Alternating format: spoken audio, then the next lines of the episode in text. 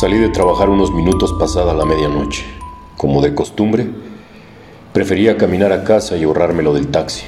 Como todas las noches, un amigo me acompañaba en mi caminata nocturna. Algunas veces uno de sus tíos nos daba un aventón, pero esa noche no tuvimos suerte, ni en el trabajo por las pocas propinas, ni en librarnos de aquella caminata nocturna. De repente, mientras avanzábamos sobre aquella larga y solitaria avenida, comenzó a llover. Así que nos refugiamos en el primer alero que encontramos. Lo que nos faltaba, dije. Cero propinas en el restaurante toda la tarde. Tu tío no nos pudo dar un aventón y ahora llueve, carajo. Solo falta que nos orine un perro. Concluí de forma hilarante. Ricardo, mi amigo, sonrió mientras se sacudía un poco la lluvia. ¿Y esta casa qué pedo? Nunca la había visto, güey. Está culerísima. Da miedo, ¿no? Sin darnos cuenta y al querer cubrirnos de la lluvia bajo ese alero, terminamos de pie a la entrada de una casona vieja y abandonada. Estaba en obra negra, sin ventanas, extremadamente oscura, sin vecinos, y debo aceptar que a mitad de la noche y bajo la lluvia se veía bastante tétrica. Esperamos unos minutos a que bajara la lluvia, pero en lugar de eso comenzó a caer con más fuerza. Ricardo sonreía y repitió mis palabras de una forma más sarcástica. Solo falta que nos orine un perro. Ya sé, le respondí. Esperemos que mañana sea un mejor día, bro. Pasados unos minutos y al ver que la lluvia no tenía pensado calmarse, le dije que quizás deberíamos comenzar a considerar caminar bajo la tormenta. Todo el día de mierda ya no podía empeorar. Si nos orinaba un perro, ya no cambiaría nada. Pues vamos, me respondió mi amigo. Y de la nada, sin darnos cuenta de dónde había salido o cómo había llegado ahí, estaba un perro grande que nos hizo pegar un grito del susto. Sentado en medio de nosotros dos, era grande y negro. De esos perros de pelea, nos quedamos paralizados, creo por dos razones. La primera, por el puto susto que nos pegó al aparecer así de la nada, y el segundo, porque esa raza siempre ha estado estigmatizada por ser agresiva, al menos con los desconocidos.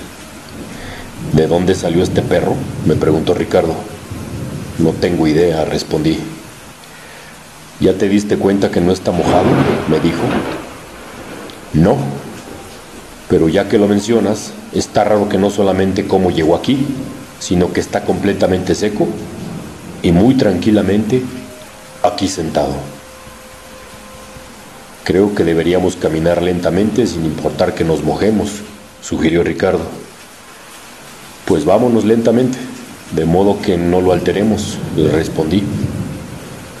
Así que comenzamos a caminar bajo la lluvia, que no cedía en su intensidad. Avanzamos sin voltear la mirada.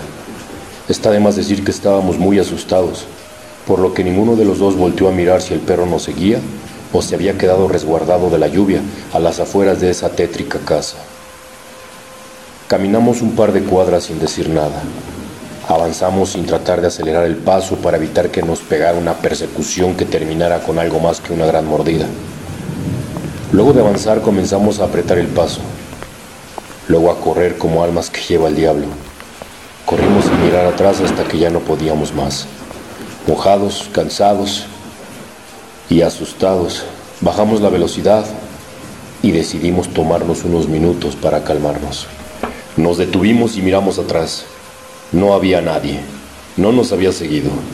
Así que soltamos unas cuantas maldiciones. Hijo de puta.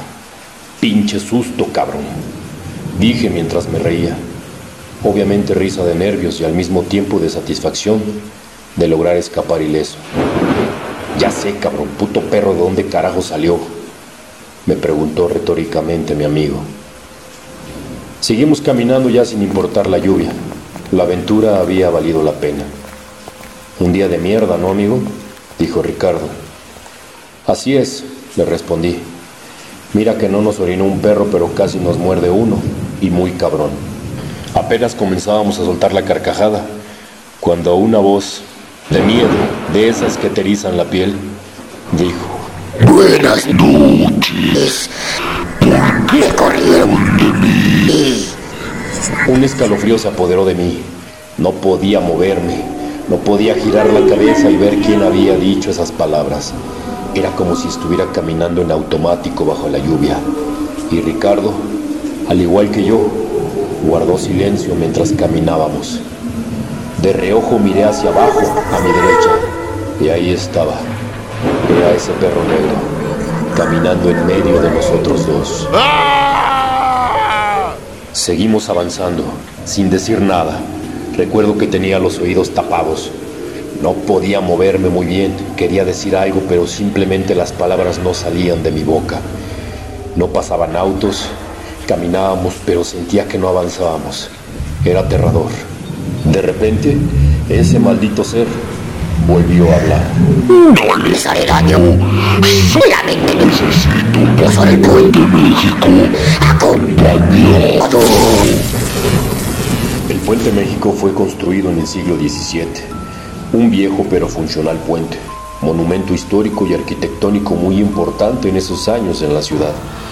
Ubicado sobre la antigua carretera federal México-Puebla y conocido como el Puente de las Ánimas, por las leyendas e historias sobrenaturales que se contaban sobre él. La caminata parecía eterna, hasta que llegamos a Puente México. No dijimos nada, todo parecía un sueño, una pesadilla mejor dicho, un cuento de miedo que jamás pensé que viviría. Antes de comenzar a cruzar, ese maldito ser, demonio, perro o lo que fuera, dijo, Necesito pasar pegado a ti, pero tranquilo, que no te daño. De reojo vi cómo se pegaba al pie de Ricardo mientras comenzamos a cruzar el puente. Este parecía no tener fin.